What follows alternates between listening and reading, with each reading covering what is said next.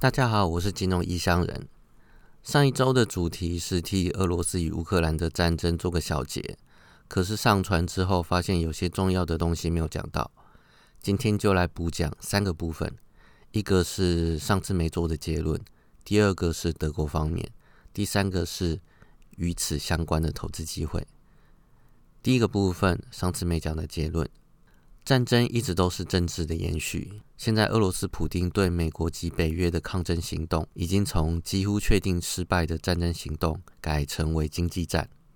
如果是假装客观的话，就要说打从一开始，普京就严重错估国际局势。但这些都写在美国的既定剧本当中。对美国来说，现在就是要持续弱化次要敌人，包含俄罗斯，然后恢复国力，集中原本已经分散的力量，包含从中东撤军，来应对有可能发生的美中战争。经过俄罗斯与乌克兰的战争之后，美中战争的可能性又提高了，夹在美中之间的台湾也更加危险。所以整体而言，世界局势并没有重大的变化，一切按照美国的剧本在进行，或者说是加速进行。你可以理解成，普丁被逼到做出这个最后一搏，也是美国写的其中一个剧本。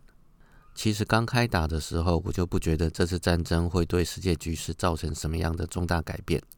但真正有可能会造成世界局势改变的是，上周讲到的俄罗斯可能会恢复金本位，还有沙地阿拉伯跟中国谈判。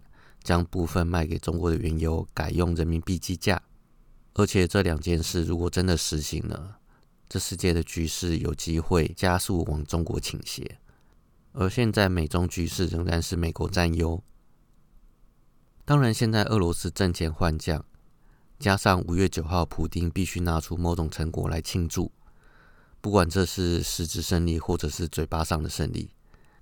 这将带变数给俄罗斯与乌克兰的局势，但大体上这场战争的趋势已定，普丁要反转的几率不大。但战争是瞬息万变，任何事都有可能发生，就继续观察到下个月吧。第二个，德国方面，这次战争，欧洲各国纷纷提供资源，但是欧盟最大的经济体德国居然只能提供。五千顶破旧不堪的头盔，还有两千多颗苏联时代的过期导弹，让人以为这是在开什么玩笑。可是这是有原因的，这原因追溯到上个世纪的二次世界大战之后，德国朝野一直有一种共识，就是再也不要有战争，所以军事预算常年不见提高，导致军备一直落后，不符合北约的要求。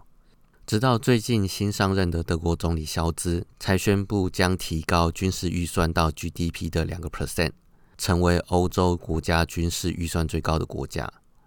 这很明显的体现出德国人的民族性，极度偏向光谱的两端，就是没有中间。另外一方面，德国受制于透过北溪一二号输气管从俄罗斯输送来的稳定又低价的天然气，而且短期内没有替代来源。不得不拒绝对俄罗斯实施能源禁运，因而德国导致被批评。梅克尔在任的时候，德国一直是带领欧盟的龙头，但肖兹上任之后，出现了许多重大反转。德国在欧盟的地位还能像梅克尔时代一样稳固吗？这值得观察。或许普京就是瞄准梅克尔卸任后，新总理尚未站稳脚步的缝隙。再加上长期布局牵制德国，所以才发动这场战争。显然，过去数十年德国对俄罗斯过于掉以轻心，专心拼经济与和平，而漏掉俄罗斯的这个盘算。第三个，俄罗斯与乌克兰战争衍生的投资机会。这次战争有以下几个明显由事件分析判断出的投资获利机会。第一个，这次战争各国股市基本上都有五到十个 percent 左右的跌幅。然后反弹，只有印尼是一路向上涨。基本上发生战争的时候，各国股市都有大概率会修正。心脏够大颗的话，可以直接放空；如果不想冒着空头死猫跳那么大的风险的话，可以考虑用价差交易。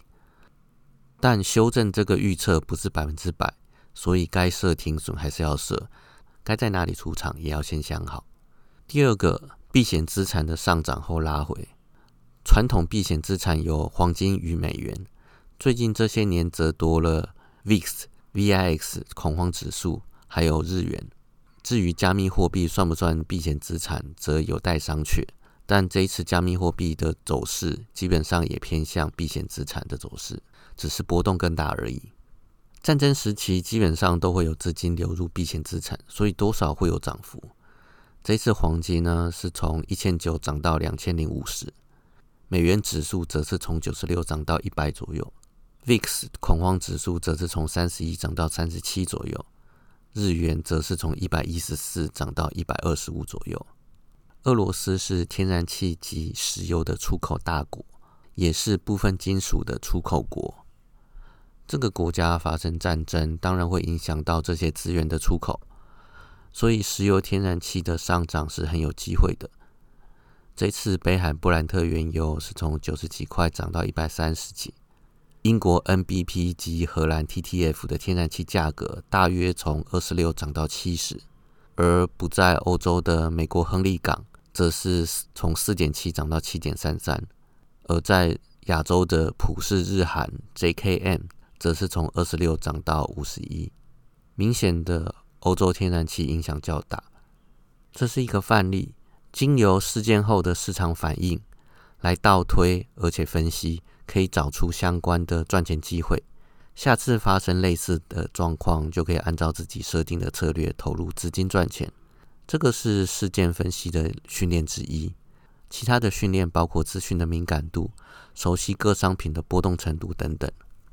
但是资讯敏感度的训练，如果没有大量资讯流入的环境，而且有一堆高手一起讨论的话，是很难练成的。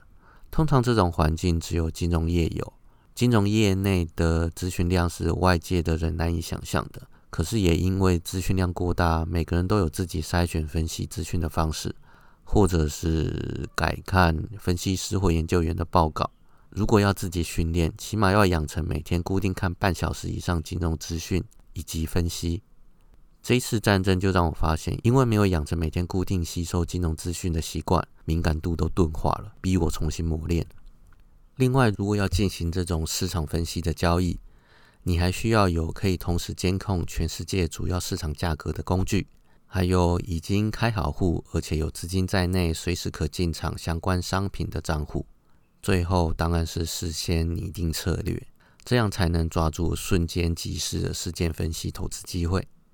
至于策略方面，不要傻傻的觉得天然气会涨，就直接买进天然气的期货，来承受百分之百的风险及可能的跌幅。那个是外行人的做法，而会单纯被高报酬吸引的，通常也是外行人。之前说过，风险才是重点，而不是报酬率。高手或避险基金。通常都会看报酬率与风险的相关比率，像是夏普指数或者是杰克斯瓦格的获利痛苦比率，这些比的是承担一单位的风险能赚到多少的钱，而不是单纯看谁赚得多。另外也要考虑，如果行情往预测相反方向奔跑的时候，你应该要如何应对？好的应对措施可以让你减少损失，甚至可以反过来赚钱。但这个部分就牵涉到只有市场是永远正确的这个道理，没有人会百分之百完全准确。同样的预测方式也会有例外，像是刚才说的，这次战争全世界的股市都下跌之后再反弹，可是就印尼一路上涨。如果当时你是放空印尼，但是看到多头的行情，那你该怎么办？讲了这么多生硬的东西，也应该放松一下。最近突然想起米米 Club 的《浪漫飞行》，虽然这是日本老歌，但很有欢乐马戏团的感觉。想要放松的时候，可以找《浪漫飞行》这首歌来听一下。不过 MV 的话，你可能就跳过就好，因为你看到画面可能会让你瞠目结舌。我是金融异乡人，下周再见，拜拜。